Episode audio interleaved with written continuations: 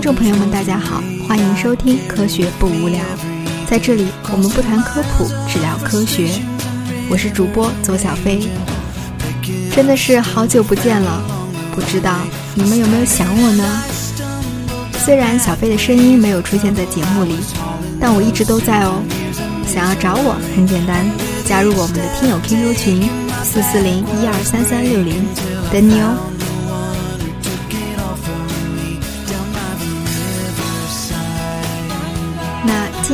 小飞要跟大家分享的这篇文章，是由我们小妖主播编译的。前段时间，耶鲁大学医学院知名女教授。HHMI 科学家岩崎明子在 Nature 子刊上面发表了文章，论述女性科研人员在家庭生活和科研工作中如何保持平衡。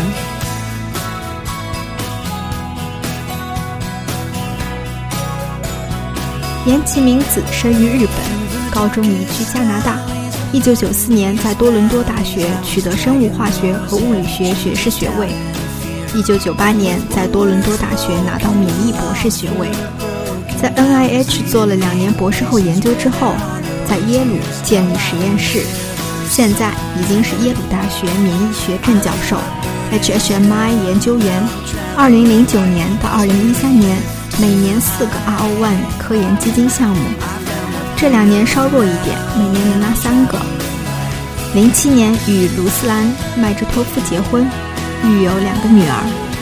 这篇文章里，岩崎明子非常真切地介绍了女性科学家在家庭和事业上的两难选择，给出了非常现实的建议，并对科研和基金机构做出了呼吁。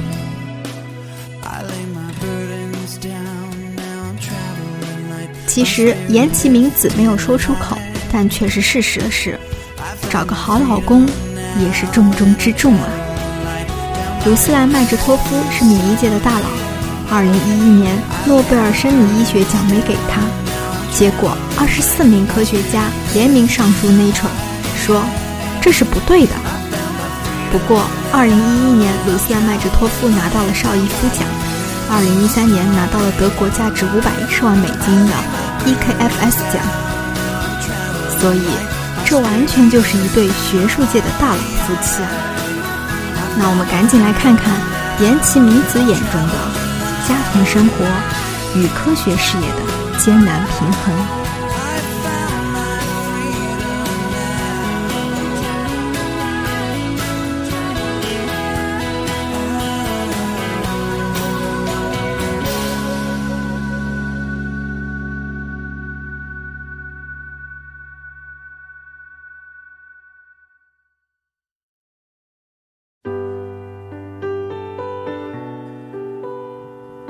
女性在理工科中的比例是很低的，难以平衡家庭生活与科研工作，是很多女性离开科学领域的重要原因。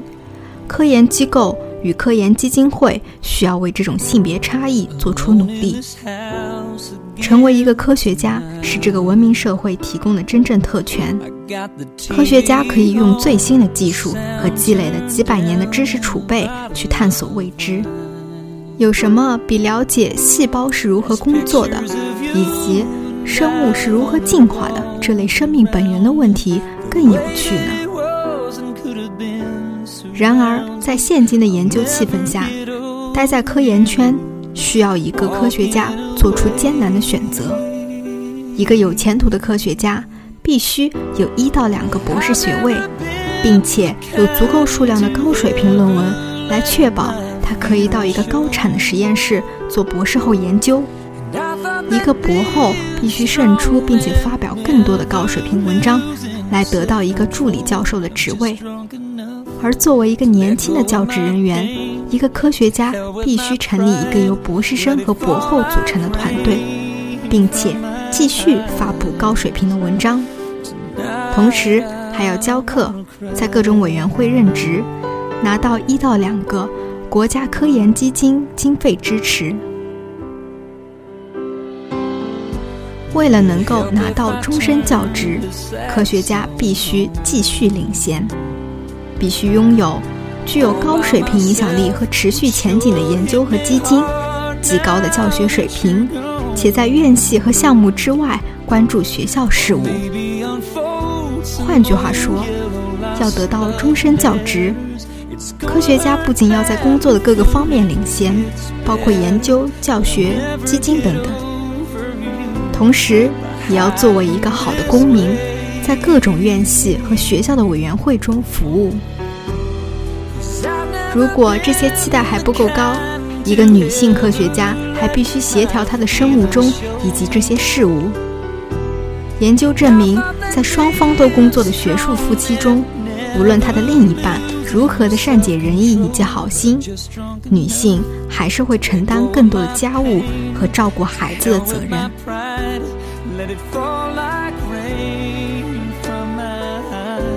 我个人在科学事业中。不断的处理这些问题。我等拿到自己第一个 RO One 基金后，才生了孩子。我的两个女儿，一个五岁，一个八岁，是我一生所爱。但是，没有任何精力让我准备好去面对母亲加科学家所要面对的挑战。很多时候，我想，甚至认为我应该放弃科研。而专注做一个母亲。作为一个科学家，同时又是一个母亲，我时常纠结于要跟孩子待在一起，还是赶回实验室做更多的工作。特别是孩子刚出生的那段时间。要知道，照顾孩子这种母性是人类进化的选择，因此想要对抗这种念头，需要消耗额外的能量。母亲们会发现，他们自己的需求会降到最低的优先级，他们必须放下一切工作去接生病的孩子，或者因为家务而取消重要的工作会议。事情从来不按照计划走。然而，即便有这些困难，我最终发现，成为一个母亲，让我成为一个更好的科学家，而作为一个科学家。让我成为一个更好的母亲。成为母亲带来了巨大的欢喜，并教会我在工作中得耐心、有弹性，并保持效率。而科研中的回报让我成为一个更快乐的人，一个更好的母亲。女科学家不应该为了科研上的成功而放弃家庭生活。可是，如何达到二者的平衡呢？平衡这个词意指将你的重量平均分配而不跌倒的状态。这描述在我的例子中非常准确。关键词就是在处理如此多的事情的时候不跌倒。在平衡科研和家庭中，每个人都会找到适合他们的比例，而这也因人而异。同时，重量的分布不见得是持续的，一些时候工作占多些。一些时候，家庭占多些，取决于桌面上有什么。在这篇评论里，我分享了一些帮助我平衡事业和家庭的一些策略和心态，而我也强调了科研机构和基金委支持女科学家的一些建议。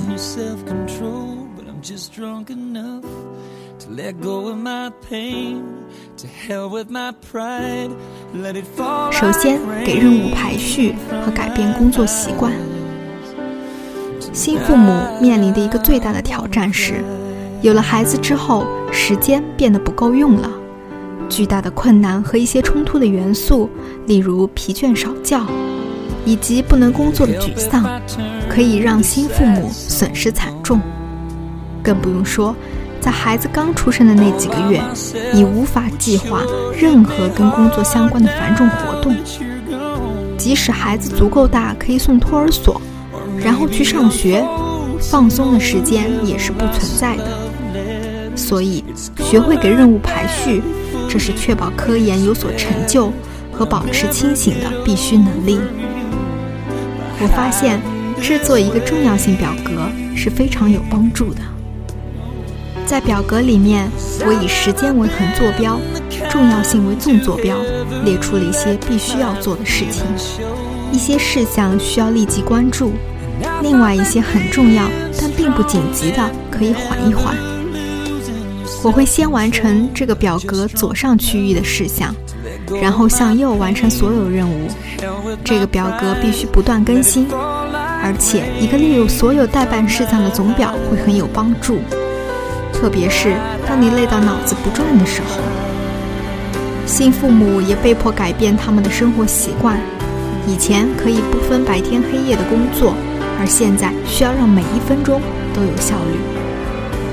教授或者研究员的一个重要任务是指导学生和博士后。在我有孩子之前，我以开门政策而自豪，也就是说，我实验室的人可以随时进我办公室讨论问题。而现在，我奢侈不起了。取而代之的是，我鼓励实验室成员将问题以邮件的形式发给我，如果需要就约一个时间面谈。同样的，我也预留专门的时间用来写论文和评审的工作。保护自己的时间，并且保持专注，是完成这些事情的根本保障。最后，虽然从随时有空到关起门的转变，刚开始显得有些冷酷。你可以把这看作是指导方式的转变，学生因此可以更加独立，并且从实验室的师兄师姐那里获得指导。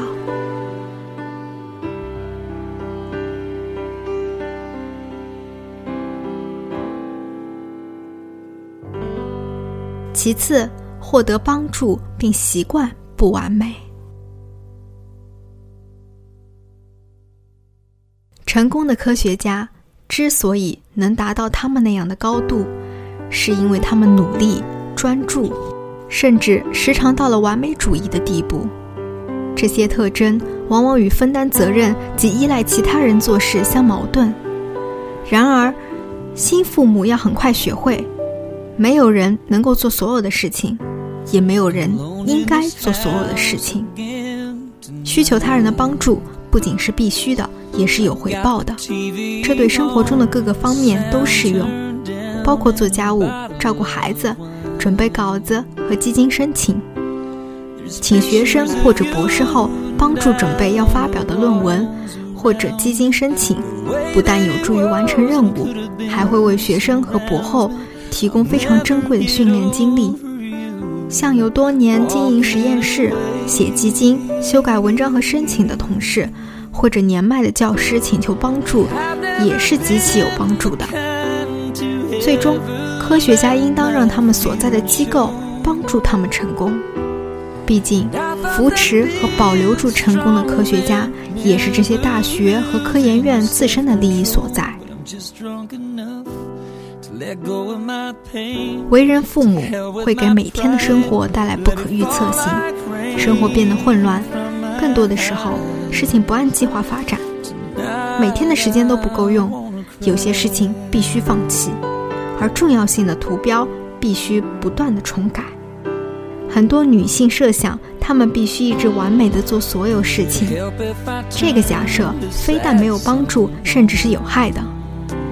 学会接受不在所有事情上追求完美是重要的，这其实并不容易。与其作为一个完美的母亲，在学校活动时带去亲手做的蛋糕，其实，在商店里买些糕点带去也是可以的。与其参加每一个父母或者老师的活动，你不如志愿参加几个不需要固定时间的委员会。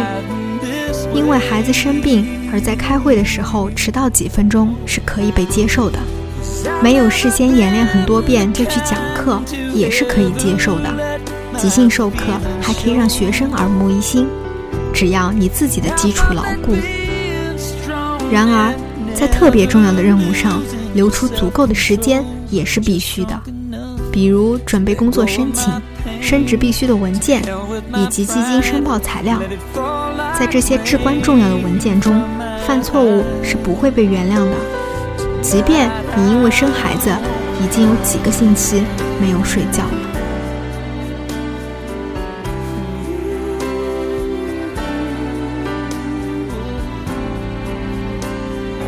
第三，享受家庭、工作和允许自我放纵。我的晚上，孩子睡觉之前的时间和周末是完全留给家庭时间的。毕竟，如果不享受为人父母，又何必要孩子呢？把每天的时间清晰地分开，工作时间和家庭时间，这将让你能够享受二者。换句话说，如果你跟孩子玩的时候不断地担心工作、查看手机，你一定不是成功的家长。如果你工作的时候不停担心孩子，你也难有好的科研产出。靠谱的托儿所是能够将时间分段的关键。在找一个照顾你宝贝孩子的人的时候，是不存在过分挑剔的。把工作压力留在办公室和实验室，回到家后百分之百的专注到为人父母上。当然。在你脑子里想着一篇刚被拒稿的论文，或者下周就要截止的基金申请时，做到这些并不容易。这时，我会试着打破一点点家庭生活与工作的界限。有时，我会用孩子听得懂的语言跟他们讲解论文和科研项目。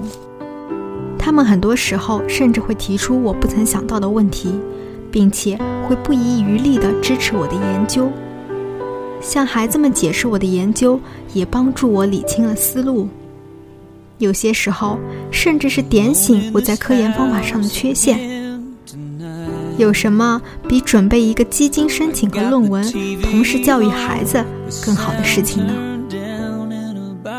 一些时候，孩子们会要求我在周末带他们去实验室，我和孩子一起观察细胞和病毒的图片，有时一起在纸上画出来。或者写一段当天学到的东西的总结。孩子们喜欢沉浸在科学之中，而我同时也可以完成一些工作。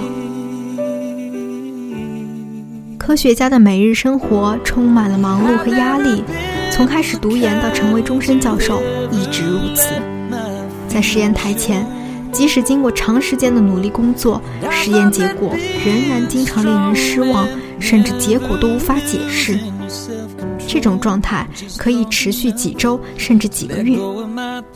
作为导师，你要在没有接受相关训练的情况下，面对建立实验室、与论文评审和杂志主编斗争、解决实验室内部冲突等等的烦心事。成为一个科学家，拥有惊人的特权，与此同时也有无穷的压力。偶尔休息一下，款待一下自己是很重要的。做些让你真正享受的事情，比如和朋友去看场电影，好好的泡个澡，做做按摩，或者放假。任何让你放松、不纠结和快乐的事情都好。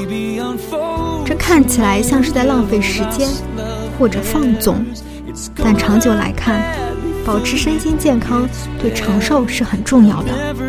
不管你是作为科学家还是父母。适当放松不仅可以奇迹般的为你提供创造力和能量，也会让你与孩子在一起的时间更美好。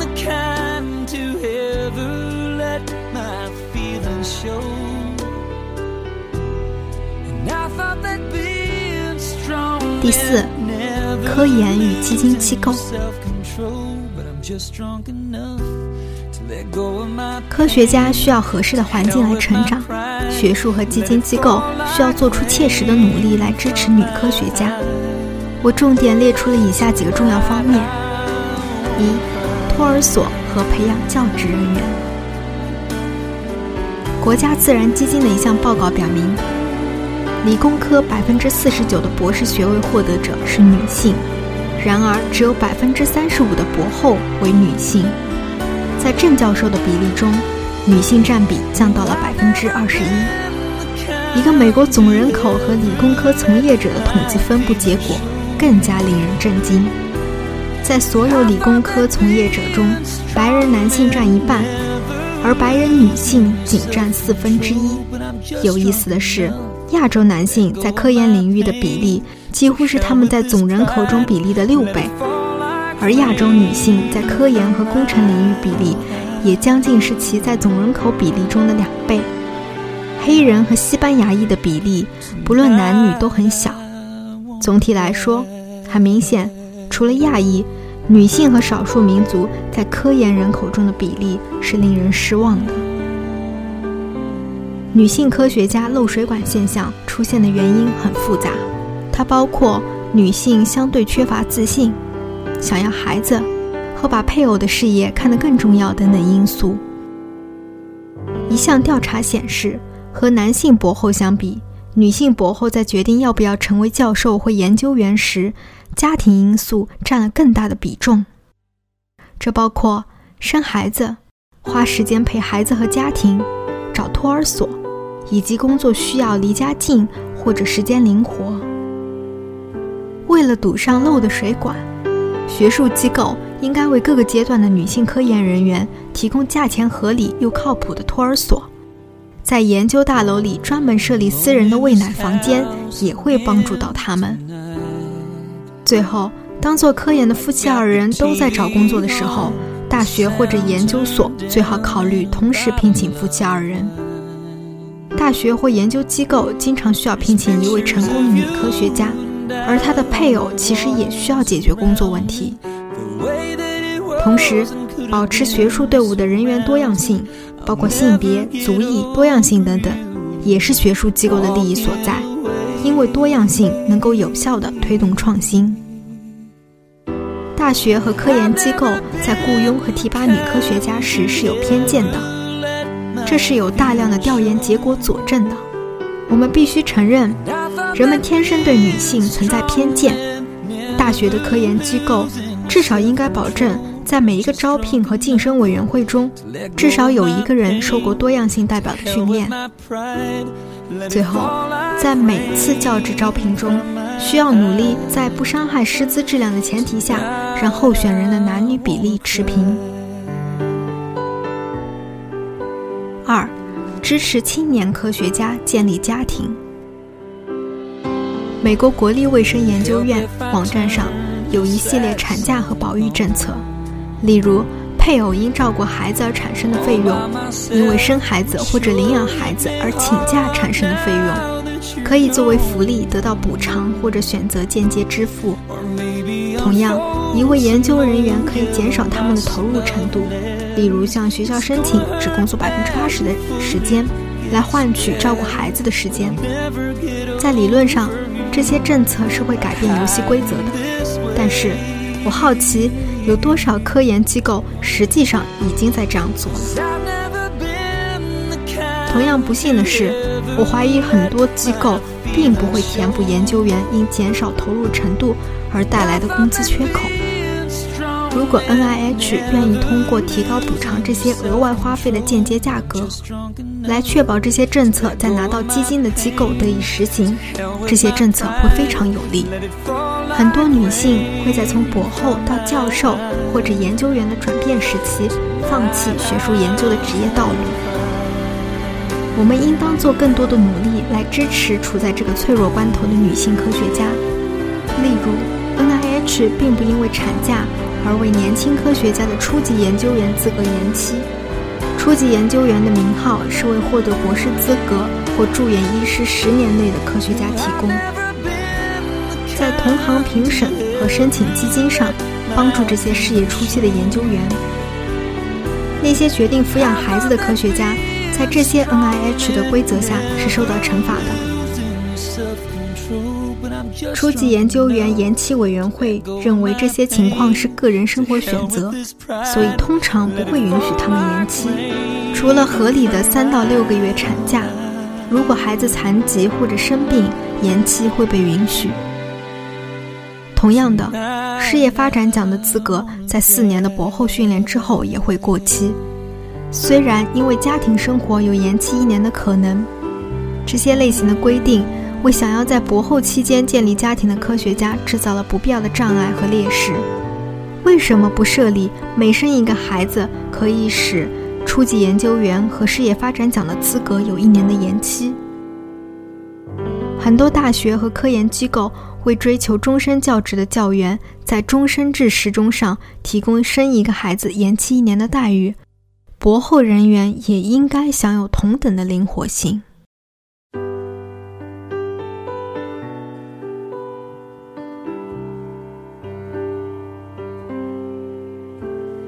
最后结语。个人而言，激励我最多，也帮助我继续走在科研道路上的是，看到其他女性科学家做出的优秀成果。这是对女性可以做好科研的最确信的证明。我在与明星女科学家谈话中发现，他们会做出明智的选择。成功的科学家不会承担过多的责任，不会勉强接受阻止他们在科学上出类拔萃的任务。如果可能，他们会在那些对他们来说重要的委员会上服务。他们教课也会教那些对他们作为科学家有帮助的课，并且出席在跟他们研究领域最相关的领域资金评审环节。最重要的是，他们专注到做最新颖又有最广泛影响的科学研究。没有什么比像鹰一样专注到大问题上。更能确保科学家的成功了。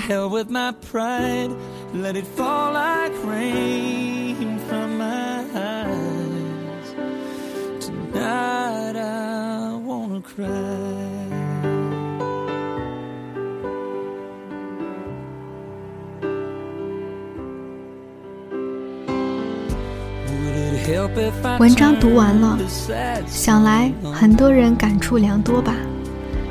要做人生赢家，可真是不容易。越是表面光鲜亮丽，越是背后更多辛苦。希望会给你们一些帮助，一些启发，能够处理好工作和生活之间的关系。这篇文章和英语原文已经发布在科学不无聊的新浪微博和微信公众号，欢迎大家关注订阅。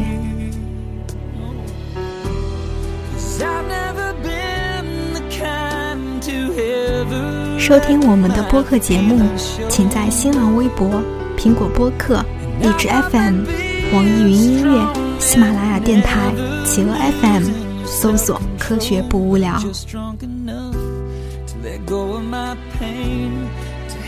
今天的节目就到这里了，我是左小飞，下期再会。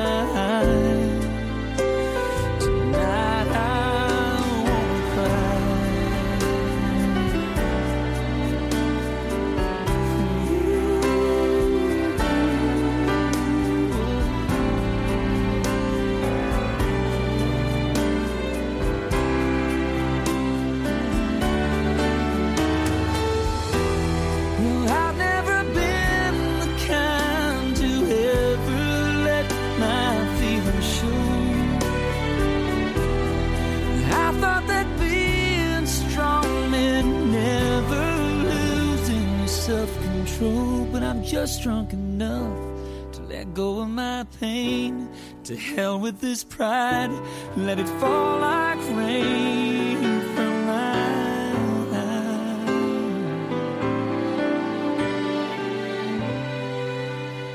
Tonight I wanna cry.